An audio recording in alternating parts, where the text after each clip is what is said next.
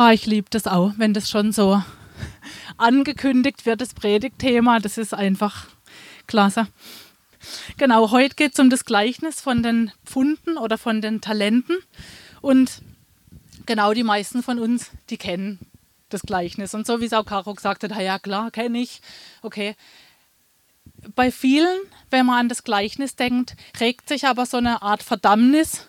Oh ja, stimmt, da geht es ja um die Talente und oh, ich darf ja mein Talent nicht vergraben und nachher vergrabe ich es und ähm, nachher setze ich ja meine Tal Talente gar nicht so ein und dann, und dann kommen so Verdammnisgedanken.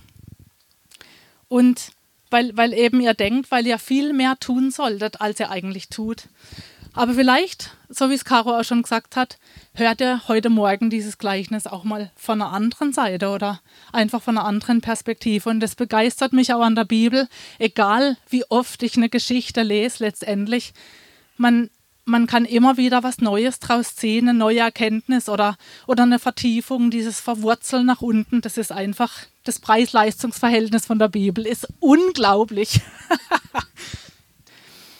Ähm, ich will einfach noch mal ganz kurz zu diesem, ähm, zu diesem Impuls, den ich vor ein paar Wochen hatte, äh, warum Jesus in Gleichnissen redet. Eigentlich hast du es auch schon gesagt, es geht um unser Herz. Das ist, als Jesus gesagt hat, das verstockte Herz hinter die Menschen daran, Gottes Wort zu verstehen. Es geht um unser Herz, das heißt, der Zustand von unserem Herzen entscheidet, ob wir Gottes Wort einfach nur hören, die Wörter hören. Wir verstehen ja alle Deutsch, also hören wir das. Aber ob wir wirklich Erkenntnis und Offenbarung darüber bekommen, das entscheidet dein Herz heute Morgen.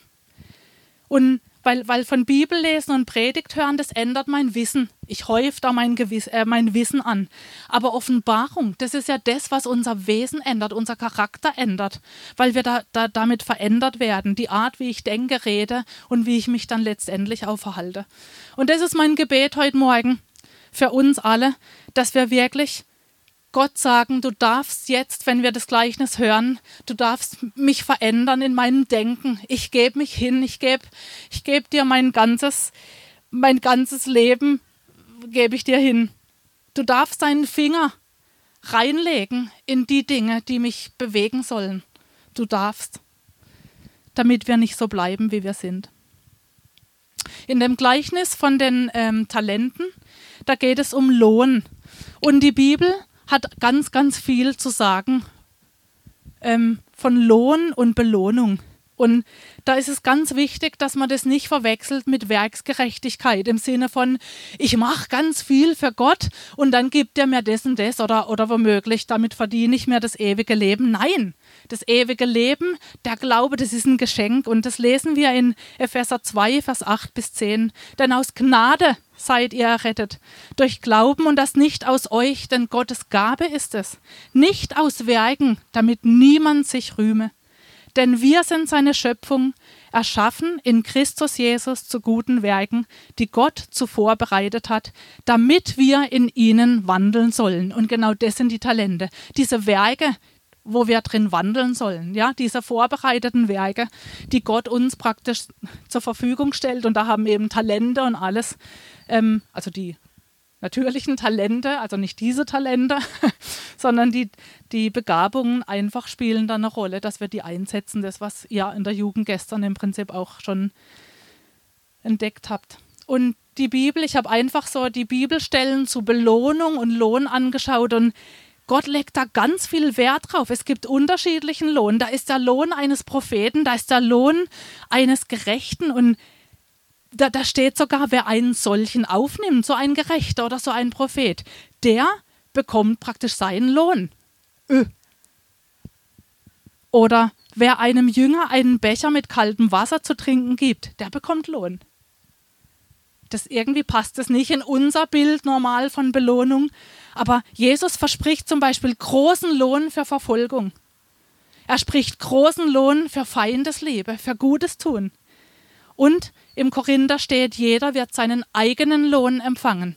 Ich kann nicht sagen, irgendwann mal, ja, aber also mein Mann, der hat das und das und das getan, also der war schon ein guter Kerl.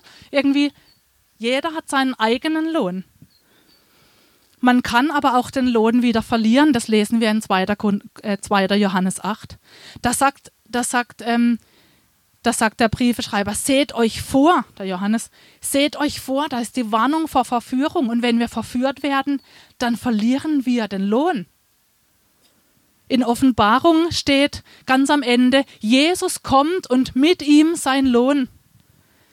Und dann weiter später steht, dann bekommt jeder die Belohnung für den treuen Dienst.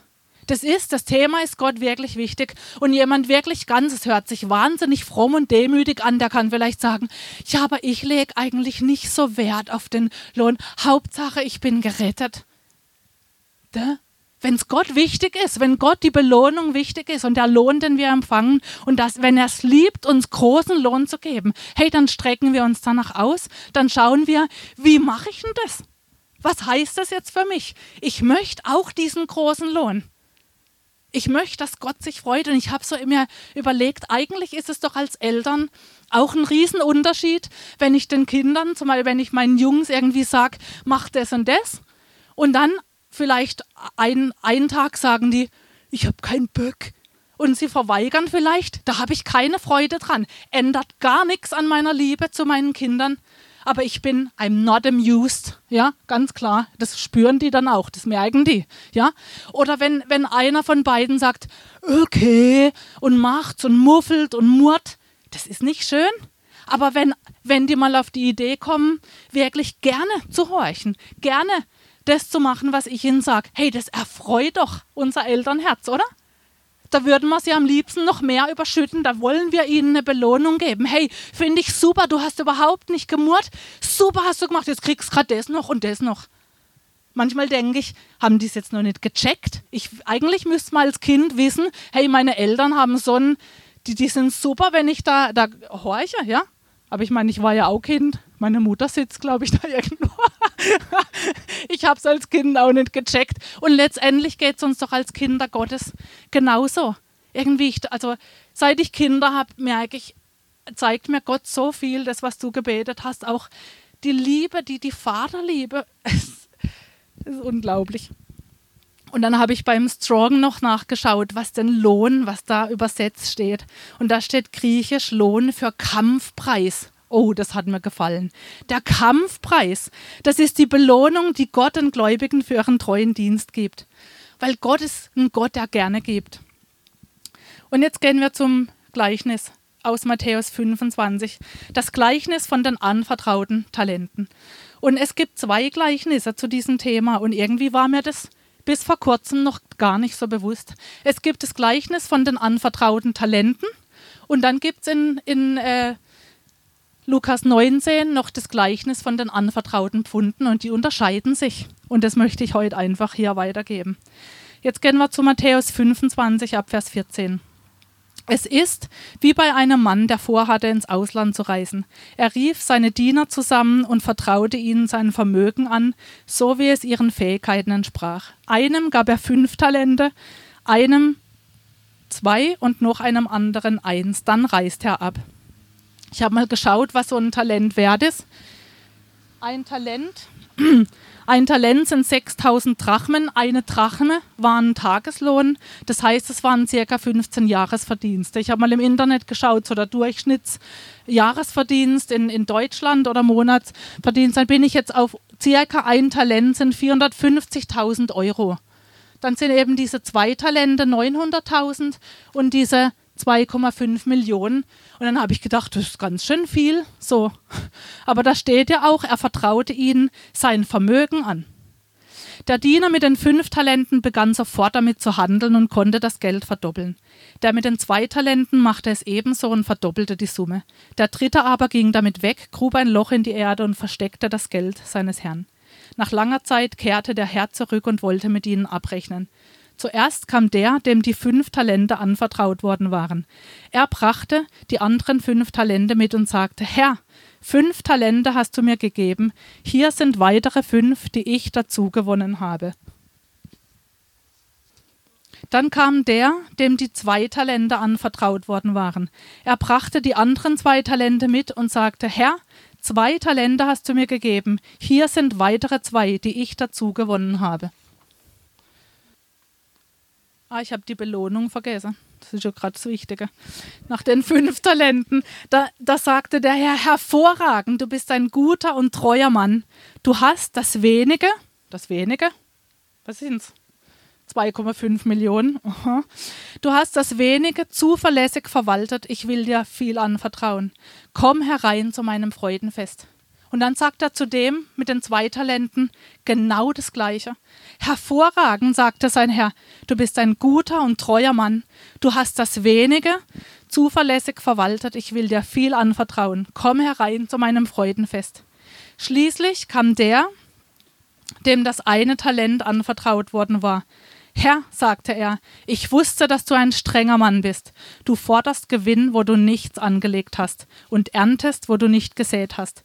Da hatte ich Angst und vergrub dein Talent in der Erde. Hier hast du das deine zurück. Du böser und fauler Mensch, sagte sein Herr. Du wusstest also, dass ich Gewinn fordere, wo ich nichts angelegt, und ernte, wo ich nichts gesät, gesät habe. Warum hast du mein Geld dann nicht auf eine Bank gebracht? Dann hätte ich wenigstens es mit Zinsen zurückbekommen. Nehmt ihm das Talent weg und gebt es dem, der die fünf Talente erworben hat. Denn jedem, der einen Gewinn vorweisen kann, wird noch mehr gegeben werden und er wird Überfluss haben. Aber von dem, der nichts gebracht hat, wird selbst das, was er hatte, weggenommen. Doch diesen nichtsnutzigen Sklaven werft in die Finsternis hinaus, wo dann das große Weinen und Zähneknirschen anfangen wird.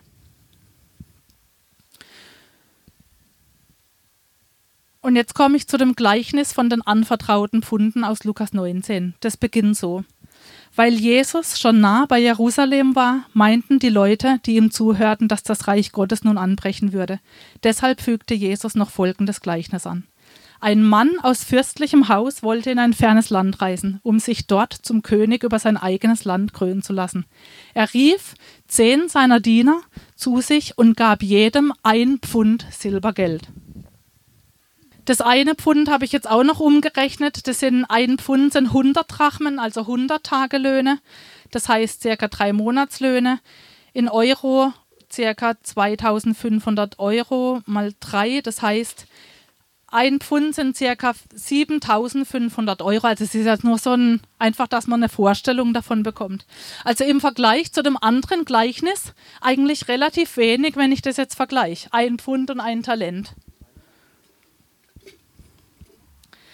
Und auch hier sagt dieser, dieser Herr, arbeitet damit, bis ich wiederkomme, sagte er.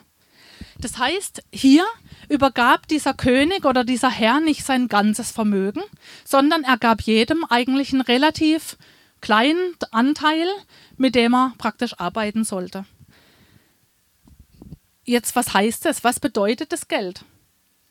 Was haben wir bekommen jetzt im übertragenen Sinne, bis Jesus wiederkommt? Weil das ist ja praktisch der Vergleich. Jesus ist gegangen und er wird wiederkommen. Und er sagte auch, mein Lohn kommt mit mir, wenn ich wiederkomme.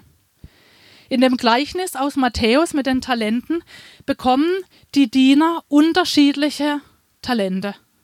Der eine eins, zwei, fünf, vielleicht einer drei oder vier. Egal, das ist im übertragenen Sinn einfach jeder unterschiedlich was könnte das sein? Also ich habe bisher immer so die Auslegungen auch gehabt oder äh, in Predigen gehört, eben diese Gaben, diese Fähigkeiten, was wir bekommen haben, das setzen wir einfach ein. Und diese Talente können tatsächlich für diese Gaben des Geistes auch hauptsächlich stehen. Als Jesus nämlich diese Erde verlassen hat, kam für ihn der Heilige Geist mit seiner mit seinen ganzen Gaben, mit seiner ganzen Frucht, diese ganze, diese ganze Fülle, das heißt das ganze Vermögen Jesu, ist auf der Erde in der Gemeinde verteilt auf allen Geschwistern, ist seine Fülle durch die Gaben des Geistes. Da ist sein Vermögen. Und in 1. Petrus 4, Vers 10 steht, wie jeder eine Gnadengabe empfangen hat, so dient damit einander als gute Verwalter der verschiedenartigen Gnade Gottes. Also Gott hat unterschiedlich die Gaben des Geistes ausgeteilt und dem einen mehr und dem anderen weniger. Das steht auch nochmal diese ganzen Gaben im Epheser 4, Vers 11 bis 16. In der letzten Gemeindefreizeit 2019 haben wir ja diese ganzen Gaben ähm, durchgenommen und in, der, in den Gemeinderäumen seht ihr ja rechts, im Prinzip hängen da diese ganzen Gaben, diese Plakate mit diesen Gaben. Aber was heißt es jetzt? In diesem Gleichnis erwerben die ersten zwei Diener. Äh, der eine bekommt fünf Talente und der andere zwei. Und jeder verdoppelt. Da macht praktisch hundertprozentigen Gewinn. Und jedes Mal bekommen sie die gleiche Belohnung. Ja, Gott belohnt sie. Immer mit dem gleichen, mit dem gleichen Spruch. Das heißt doch nichts anderes für uns, dass von jemandem viel gegeben ist, von dem wird auch Gott letztendlich viel verlangen. Und dem, dem weniger gegeben ist, weniger. Das heißt, wenn du ein Talent bekommen hast, dann arbeite mit diesem einen Talent. Schiel nicht auf die andere, wo, was mich total auf das, deinen Vergleich gebracht hat mit dem Verlängerungskabel, wo wir schon mal drüber hatten. Dass wir uns nicht, dass sich ein Einfachstecker nicht mit einem Mehrfachstecker einfach äh, ver vergleicht. Wisst ihr noch diesen, diesen Vergleich? Dass Gott die Gaben ausgeteilt hat und dass es nicht darum geht, so viel Gaben wie möglich zu bekommen, um dann zu wirken, sondern die Gaben, die wir von Gott bekommen haben, die einzusetzen, egal wie viel, wie wenig. Gott schaut aufs Herz, er ist der Herzenskenner. Ich liebe ihn dafür. Das ist so gerecht. Es ist einfach nur gerecht. Es geht nicht darum, Hauptsache so viel wie möglich, sondern warum wir das tun, was wir tun dass wir ihm dienen wollen und letztendlich die Gaben des Geistes sind für die Gemeinde, sind für die Geschwister. Wir geben uns im Prinzip, dienen wir den anderen. Und es ist auch keine Option. Dieser Herr sagt, arbeitet damit, handelt damit. Er sagt nicht, wenn ihr dann Lust habt, was damit zu tun, dann macht's. Das ist ein klarer Auftrag, handel, handel damit. Und so ist auch heute der Auftrag, handel mit deiner Gabe oder mit deinen Gaben. Und in, im Gleichnis in Lukas bekommt aber jeder denselben Betrag. Es sind Dinge praktisch, die jeder gleich viel bekommen hat. Das können keine Gaben sein in dem Sinn, Fähigkeiten, weil jeder von uns ist unterschiedlich begabt und befähigt. Also was könnte, für was könnte dieses Pfund stehen, was jeder von uns auch ganz gleich bekommen hat? Und das erste, Jetzt habe ich wieder die Belohnung vergessen. nochmal. Genau, noch, noch mal zur Belohnung. Das Bemerkenswerte ist hier in dem Gleichnis, da geht es eben auch weiter.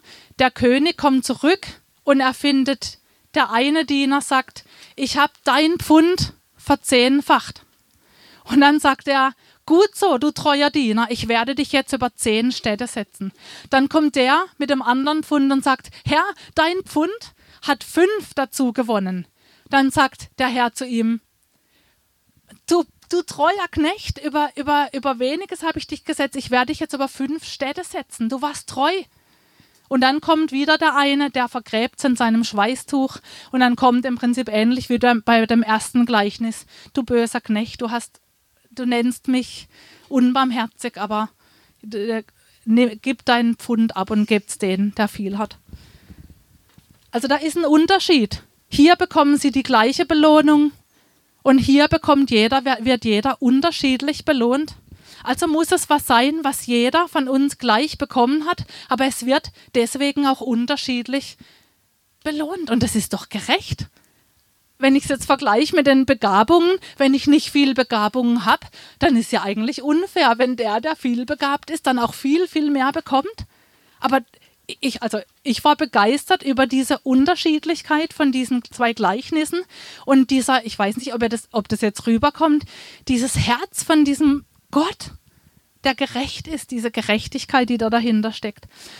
Was könnte das also sein? Was könnte das Pfund sein, was jeder von uns hat? Und geboren bist, dann ist dieses eine Pfund auf jeden Fall dein neues Leben in Christus. Das haben wir alle Kinder Gottes ganz gleich bekommen. Wir haben das neue Leben bekommen. Mit der Umkehr zu Jesus wurden wir durch, diesen, durch den Heiligen Geist neu geboren und wir wurden reich ausgerüstet. In Epheser 1 steht, wir sind gesegnet mit jedem geistlichen Segen in der Himmelswelt. Aber ob wir das ergreifen oder nicht, das ist jetzt Handel damit. Das ist das Handeln. Ergreife ich diese neue Identität in Jesus? Und ich kann von mir nur sagen, ich bin so, ich bin einfach froh, wenn ich drüber nachdenke, wie ich vor Jahren noch meine Identität noch nicht so ergriffen habe. Ich habe noch lange nichts, ich habe noch so viel nicht verstanden und ergriffen. Aber eins kann ich sagen, heute habe ich mehr ergriffen als noch vor zehn Jahren. Heute weiß ich mehr, wer ich bin in Jesus und es ist wunderbar und ich weiß es von euch eigentlich auch, von den meisten. Ja, wir laufen da weiter, wir gehen weiter, wir ergreifen unsere Identität. Und das ist Handeln. Damit handeln wir. Mit diesem Pfund handelst du, wenn du deine Identität ergreifst und sie täglich glaubst. Das Verständnis, wer du bist in Jesus, es wird zunehmen. Und damit verdoppelt, verdreifachst du deinen Pfund. Und diese Predigt, das soll auch eine Ermutigung sein für diese, die sich bis jetzt immer bei dem Gleichnis so verdammt hatten und gedacht, oh, was kann ich schon? Oder Geschwister, die immer wieder zu kämpfen haben mit Minderwert oder so, oh, was kann ich schon machen? Hm. Ja, Quatsch. Sieh dein Pfund, schau, was Gott dir gegeben hat und handle mit. Da, ich meine, das ist ja ein praktisches Beispiel. Dein Minderwert, das ist nicht deine Identität. Handle damit. Wirf die Minderwertigkeit hier ganz weit weg. Das ist nichts mehr für dich. Wo sind die Blätter? Das erste. Das zweite ist das Wachstumsprogramm Gottes. Und es ist eigentlich die letzte Predigt, die Caro gehalten hat, was stand bei 2. Petrus 1. Der Yahweh Jireh, der Gott, der uns versorgt, der stattet uns mit allem aus, was wir brauchen für ein Leben in Gottes Furcht. Letztes Mal haben wir genau das gehört. Und dann, erst dann, wenn wir ausgestattet sind, kommt der Auftrag, nämlich arbeitet damit, bis ich wiederkomme. Arbeitet mit diesen, mit diesen Wachstumsschritten. Und diese Wachstumsschritte, von denen wir letztes Mal in dem Petrusbrief gehört haben, das ist Christus in uns. Das knüpft eigentlich an dieses neue Leben direkt an. Seine Natur in uns, die will sich entfalten, will weiter, will sich weiterentwickeln. Und erwachsen werden geht es durch die folgenden Wachstumsschritte. Ich wiederhole das jetzt einfach noch, noch mal von letztem Sonntag. Das war Eifer, Eifer für Gott. Daraus Tugend, Erkenntnis, Selbstbeherrschung, standhaftes Ausharren, Gottesfurcht, Bruderliebe, Agabeliebe. Und das ganze Ziel von diesen Wachstumsschritten ist unsere Erwählung und Berufung festmachen. Nicht fallen und diesen reichlichen Eingang in das ewige Reich, nämlich der Lohn. Und das Dritte, das ist die Liebe. Das ist das Pfund, was auch jeder von uns Kinder Gottes bekommen haben. Diese Liebe in unserem Herz, diese Liebe von Gott, diese, die Liebe ist ausgegossen in unsere Herzen. Das ist Fakt. Römer 5, Vers 5, denn wir wissen, wie sehr Gott uns liebt, weil er uns den Heiligen Geist geschenkt hat, der unsere Herzen mit seiner Liebe erfüllt. Das ist unser Pfund. Jetzt, was machst du mit dem Pfund? Handelst du damit? Oder vergräbst du deinen Pfund? Reicht es dir aus? Gott liebt mich wunderbar. Punkt. Oder handelst du mit dem Pfund und verschwendest die Liebe? Es gibt so ein Zitat: Die Liebe ist das Einzige, was wächst, wenn man es verschwendet. Das stimmt. Aber das stimmt auch nicht nur für die Liebe, sondern für die ganze Frucht des Geistes. Für wenn wir damit wuchern, dann, dann, wächst, dann wächst diese Frucht, nämlich eben die Liebe, die Freude, der Friede, die Geduld, die Freundlichkeit, Güte, Treue, das alles vermehrt sich. Das ist so wunderbar. Und mit der Liebe handeln heißt auch, wenn wir für unsere Geschwister weltweit beten. Damit handeln wir, das sind unsere Pfunde. Schätz deine Gebete nicht gering. Das ist Handeln. Das vierte, ist die tägliche Zeit, die wir haben. Also ganz allgemein. Also, gemacht. Ein Tag hat 24 Stunden. Und noch viel besser finde ich diese Umrechnung in Viertelstunden. Das gibt so viel mehr Möglichkeiten uns. Man denkt so, ha, ich habe nur 24 Stunden, aber hey, du hast 96 Viertelstunden täglich. Und bei manchen regt sich jetzt das Appellohr. Moment. Super. Ich weiß, du, du, kennst mein Leben nicht. Du weißt nicht, in was für einem Stress ich bin unter der Woche. Du willst mir jetzt wieder sagen, ja klar, ich habe, aha, da sitzen Rentner vielleicht. Hey, die haben so viel Zeit, die können ja, die können alles machen. Aber ich, ich bin Vollzeit und, und ich, hab, ich kann kaum mehr schnaufen. Und jetzt kommst du mit dem, mit meinem Pfund. Super. Ja? Aber die Frage ist doch, warum vergleichst du dich mit Geschwistern in einer ganz anderen Lebensphase? Soll sich doch mal, wenn wir überhaupt vergleichen, was wir gar nicht vergleichen sollen, aber wenn du dich vergleichst, dann vergleich dich doch mal mit dem gleichen Kabel. Mehr Stecker und mehr Stecker oder Einfachstecker und Einfachstecker, Rentner und Rentner, Lehrer und Lehrer. Also wenn, wenn du schon vergleichen willst, dann aber nicht Äpfel mit Birnen, sondern Äpfel mit Äpfel. Wisst ihr, was ich meine? Und eine Viertelstunde. Ich finde es toll. es geht um die Viertelstunde. Die vielen Viertelstunden. Es geht aber auch noch um überhaupt unsere Zeit, wie wir unsere Zeit ähm, zum Teil vergeuden oder eben auch nicht. Und wenn es um Zeit geht, dann die einen, für die einen ist es natürlich ermahnend, die genau wissen, wo sie ihre Zeit verblempern, wirklich. Aber für die anderen kann es auch ermutigend sein, wenn sie merken, ja, Moment mal, bei dieser Zeiteinteilung und diese tägliche Zeit mit, mit Wuchern und Handeln, da geht es ja nicht nur um diese Zeit, wo wir so besonders fromm irgendwie in unserer Vorstellung haben, dass nur die Zeit gilt, wo wir in unserem Kämmerlein sitzen, vollmächtig beten und lesen und, uns, und studieren. Und es geht doch nicht nur um das. Ja, auf der einen Seite, klar, wir, wir, wir verschwenden unsere Zeit oder viele von uns mit sinn, sinnlosen Dingen, ja. Zum Beispiel endloses Surfen und, und, und diese ganzen zum Teil blöden Videospiele und alles. Aber manche sind auch fromm getarnt ja, es gibt, du kannst auch endlos surfen auf christlichen Webseiten. Du kannst endlos surfen, bis du die perfekte Predigt gefunden hast zu dem und dem Thema und hast schon wieder zwei Stunden irgendwie verbraten für oder, oder du schaust ja andere Gemeinden an, wie ticken denn die oder finde ich da vielleicht eine Irrlehre oder irgend so ein Schrott, ja? Das bringt uns nichts. Oder Social Media, ja, auf der einen Seite, okay, gehört zu unserem Leben dazu, aber du kannst so viel Zeit da drin verbraten. Das ist so. Uh. Oder Reportagen anschauen über Dinge, wichtige oder eben vielleicht gar nicht wichtige Dinge.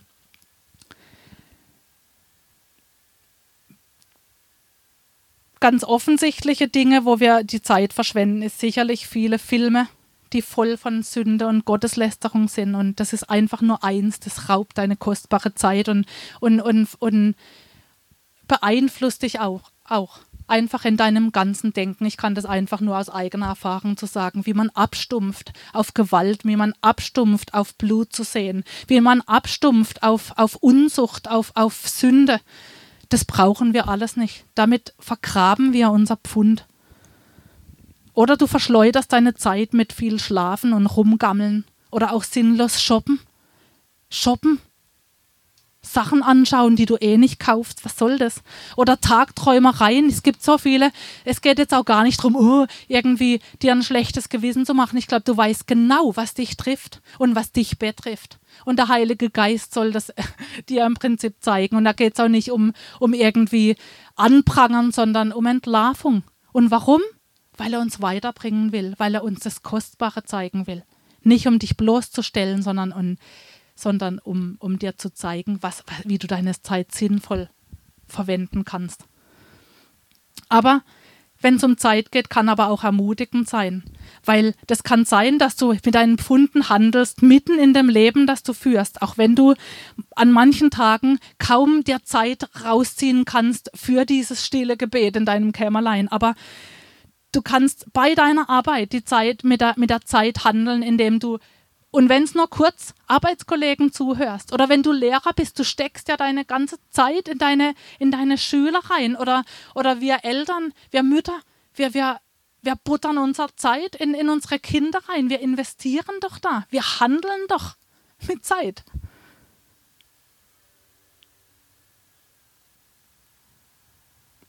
Und trotzdem ist natürlich das Gebet auch unerlässlich und total wichtig. Das haben wir ja in den Spätestens bei den Predigten, die wir in letzter Zeit gehört haben über das Gebet, wissen wir, wie wichtig Jesus das Gebet war. Und wenn er es wichtig fand und wenn er es nötig hatte, dann haben wir, es hundertmal nötig. Ich werde immer wieder an, an, an die Predigt erinnert, wo du gesagt hast, Gebet ist der Treffer. Das hat mich echt getroffen. Gebet ist der Treffer. Dieses Vater unser im Himmel, geheiligt werde dein Name, dein Reich komme, dein Wille geschehe. Darum geht's. Dein Wille geschehe. Und so kommen wir zum fünften, unser Wille. Das ist für mich so persönlich so das, Haupt, das Hauptpfund irgendwie, wo mir nochmal ganz, ganz wichtig wurde. Jeder von uns ist mit diesem eigenen Willen geboren worden. Gott legt uns vor, wie wir entscheiden. Wir können entscheiden. Wir, jeder hat die Entscheidungsfreiheit, Fluch oder Segen. Jesus oder nicht Jesus. Unser Eigenwille, das ist unser Fleisch. Der Eigenwille will meistens was, was Gott nicht will. In Galater 5, Vers 17 steht, das Fleisch gelüstet gegen den Geist und der Geist gegen das Fleisch. Auch Jesus hatte einen eigenen Willen. Der Unterschied zu uns war, dass er nie seinem eigenen Willen ähm, nachgegeben hat, wenn er nicht dem Willen Gottes entsprach. Nie.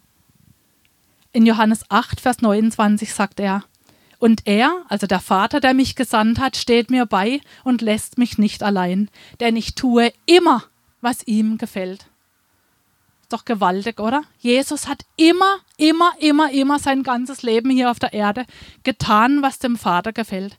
Er hat seinen Willen immer, immer, immer untergeordnet. Und deswegen hat Jesus auch zu seinem einen Pfund, das er hier bekommen hat, keine zehn, keine fünf Pfunde dazu gewonnen, sondern Milliarden.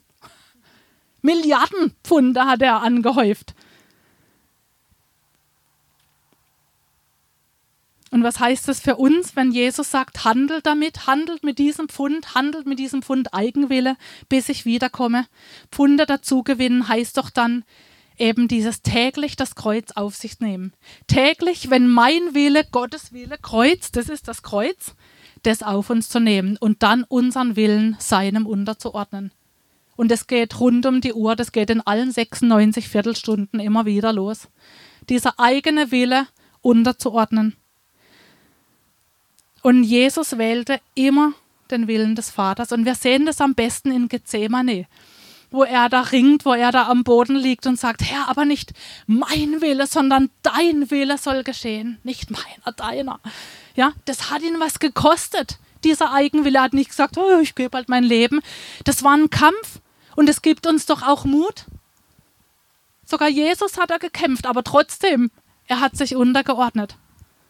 Und jeder von uns steht eines Tages vor Jesus und empfängt seinen Lohn für jedes der Pfunde. Und ich glaube, man kann die, die Liste noch, noch weiterführen. Ich habe es jetzt einfach mal bei den fünf belassen. Das ist die Frage, ob ich weitermache oder hier aufhöre. Wie lang?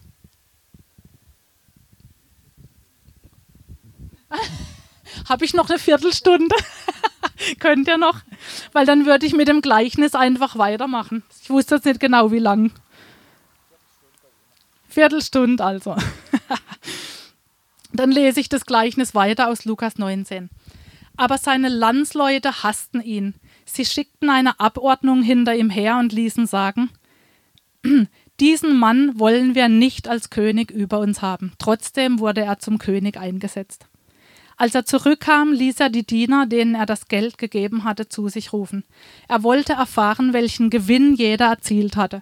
Der erste kam und berichtete, Herr, dein Pfund hat weitere zehn eingebracht. Da sagte der König zu ihm, Hervorragend, du bist ein guter Mann, weil du im Kleinen zuverlässig warst, sollst du Verwalter von zehn Städten werden. Der zweite kam und berichtete, Herr, dein Pfund hat weitere fünf eingebracht. Auch ihn lobte der König, du sollst Herr über fünf Städte werden. Und da kommt eben raus, Gott ist ein Belohner Gott. Er belohnt die Treue. Und die Belohnung, sie wird unterschiedlich sein, auch wenn dir der Gedanke vielleicht nicht so ganz passt. Manche Christen, glaube ich, denken, im Himmel ist alles auf Null gesetzt und alle sind einfach nur glücklich und zufrieden und machen irgendwie das Gleiche. Aber es wird Unterschiede geben einfach. Dem ersten Diener gibt er die Verantwortung über zehn Städte, dem anderen über, über fünf. Aber er lobt beide, er macht keinen Vorwurf. Er lobt beide einfach für das Bemühen. Dann geht's weiter in Vers 20. Doch der Nächste, der kam, erklärte, Herr, hier ist ein Pfund Silbergeld. Ich habe es an einem Schweißtuch aufbewahrt, denn ich hatte Angst vor dir, weil du ein so strenger Mann bist. Du forderst Gewinn, wo du nichts angelegt hast, und erntest, wo du nicht gesät hast. Du nichtsnutziger Sklave, sagte der König, mit deinen eigenen Worten verurteilst du dich. Du wusstest also, dass ich ein strenger Mann bin, dass ich Gewinn fordere, wo ich nichts angelegt und ernte, wo ich nichts gesät habe. Warum hast du mein Gelder nicht auf die Bank gebracht? Dann hätte ich es wenigstens mit Zinsen zurückbekommen. Dann wandte er sich zu den Umstehenden und sagte: Nehmt ihm das Pfund weg und gebt es dem, der die zehn Pfund erworben hat. Aber Herr, sagten sie, er hat doch schon zehn Pfund. Ja, erwiderte der König, aber denen, die einen Gewinn vorweisen können, wird noch mehr gegeben werden, und denen, die nichts gebracht haben, wird selbst das, was sie hatten, auch noch weggenommen. Und nun zu meinen Feinden, die mich nicht zum König haben wollten. Holt sie her und bringt sie hier vor mir um. Ich glaube einfach, dass Jesus mit dem Gleichnis ganz klar macht, dass es nicht egal ist, wie wir leben. Und der Diener, der das Pfund vergraben hat, ja, der geht auf Frontalangriff. Eigentlich war er natürlich, er sagt, er hatte Angst und er hatte auch dieses falsche Gottesbild. Aber er war, er war faul. Du Nichtsnutziger, hat ihn der Herr genannt. Er war ein fauler Knecht, ein bequemer Knecht. Das Pfund war ihm eigentlich gleichgültig, das er bekommen hatte. Oder es war ihm vielleicht einfach zu mühsam, auch damit zu handeln. Vielleicht war er auch verstrickt, war das ein Diener, der vielleicht mehr abgehangen hat mit, mit, mit den anderen Leuten, ja, die diesen Herrn gar nicht wollten. Ich meine, hier in dem Gleichnis kommt ganz klar raus, es gibt diese andere Gruppe von Menschen. Es gibt die Diener und die, die Jesus eben nicht haben wollen, die ihn verneinen, die sagen, brauchen wir nicht, wollen wir nicht. Ja, wir sind unser eigener Herr. Vielleicht war der Diener einfach zu bequem, ähm, damit zu handeln, weil er mehr Gesellschaft hatte mit den anderen. Im übertragenen Sinne, es gibt Christen, die, die vergraben auch ihre, die vergraben eben auch ihr Pfund. Aber nach, der, nach, nach, diesem, nach diesem Frontalangriff rechtfertigt sich dieser König nicht im Sinne von, oh, das stimmt ja gar nicht, ich bin ja überhaupt nicht ungerecht, sondern er entlarvt diesen Diener. Er sagt, mit eigenen Worten hast du dich gerichtet. Es kann ja gar nicht sein, dass du gedacht hast, dass ich ernte, wo ich nicht gesät habe. Wenn du das wirklich gedacht hättest, dass ich so einer bin, dann hättest du doch dein Pfund auf die Bank gebracht. Da arbeitet doch das Geld für mich weiter. Wenn du das wirklich gedacht hättest, hättest du das gemacht. Aber nee, das ist jetzt einfach nur, das sagst du, um dich rauszureden. Du warst bequem, du warst faul, du hast nichts gemacht, das war dir gleichgültig. Du hast diese Pfunde nicht für wert geachtet, was du von mir bekommen hast. Da, da gibt es sogenannten Christen, die glauben, dass Jesus Gottes Sohn ist. Sie gehen auch zum Gottesdienst. Sie glauben auch die Dinge, die sie hören oder hören wollen oft. Aber sie nehmen Gottes Wort nicht ernst, nicht ernst für ihr eigenes Leben. Und manchmal betrifft es dich und mich auch. In manchen Punkten nehmen wir Gott da auch nicht ernst. Da denken wir, oh, wenn, also für andere reicht mein Glaube, aber bei mir, bei mir ist es ja so und so und so und so und ja besonders schwierig und so. Ja, vielleicht gelten da einfach Teilbereiche für dich. Sie trauen Gott nicht zu, dass er sie verändert. Sie wollen sich erst gar nicht verändern.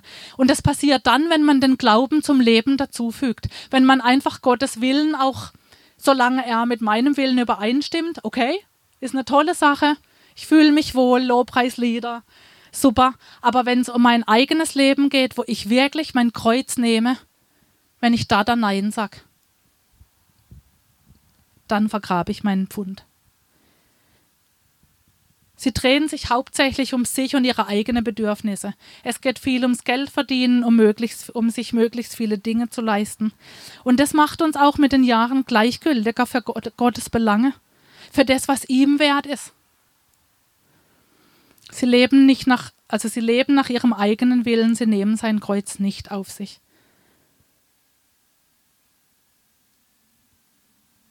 Und Viele verstehen auch solche, eben solche Gleichnisse auch als so, so Vorwurf, ja.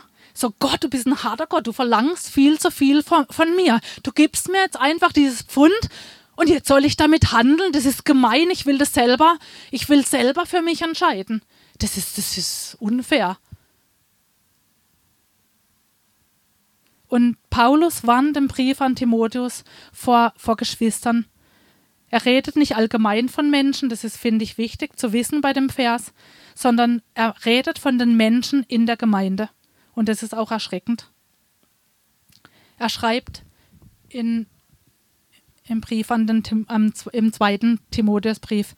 Außerdem sollst du wissen, Timotheus, dass in den letzten Tagen der Welt schwere Zeiten kommen werden. Denn die Menschen werden nur sich selbst und ihr Geld lieben. Sie werden stolz und eingebildet sein, Gott verachten und ihren Eltern ungehorsam und undankbar begegnen. Nichts wird ihnen heilig sein. Sie werden lieblos sein und zur Vergebung nicht bereit. Sie werden andere verleumden und keine Selbstbeherrschung kennen. Sie werden grausam sein und vom Guten nichts wissen wollen. Sie werden ihre Freunde verraten, leichtsinnig handeln, sich aufspielen und ihr Vergnügen mehr lieben als Gott. Sie werden so tun, als seien sie fromm. Doch die Kraft Gottes, die sie verändern könnte, werden sie ablehnen. Von solchen Leuten halte dich fern. Und am Ende, wenn Jesus wiederkommt, werden diese Personen hören, du wertloser Knecht. Du hast 24 Stunden verblempert, du hast nur an dich gedacht. Du hast zwar gesagt, dass du an mich glaubst, aber du hast deinen Willen behalten, du hast dich nicht untergeordnet. Du warst mir nicht treu, du hast nichts getan. Du hast dein Pfund vergraben und jetzt wirst du auch noch das verlieren, was du hast.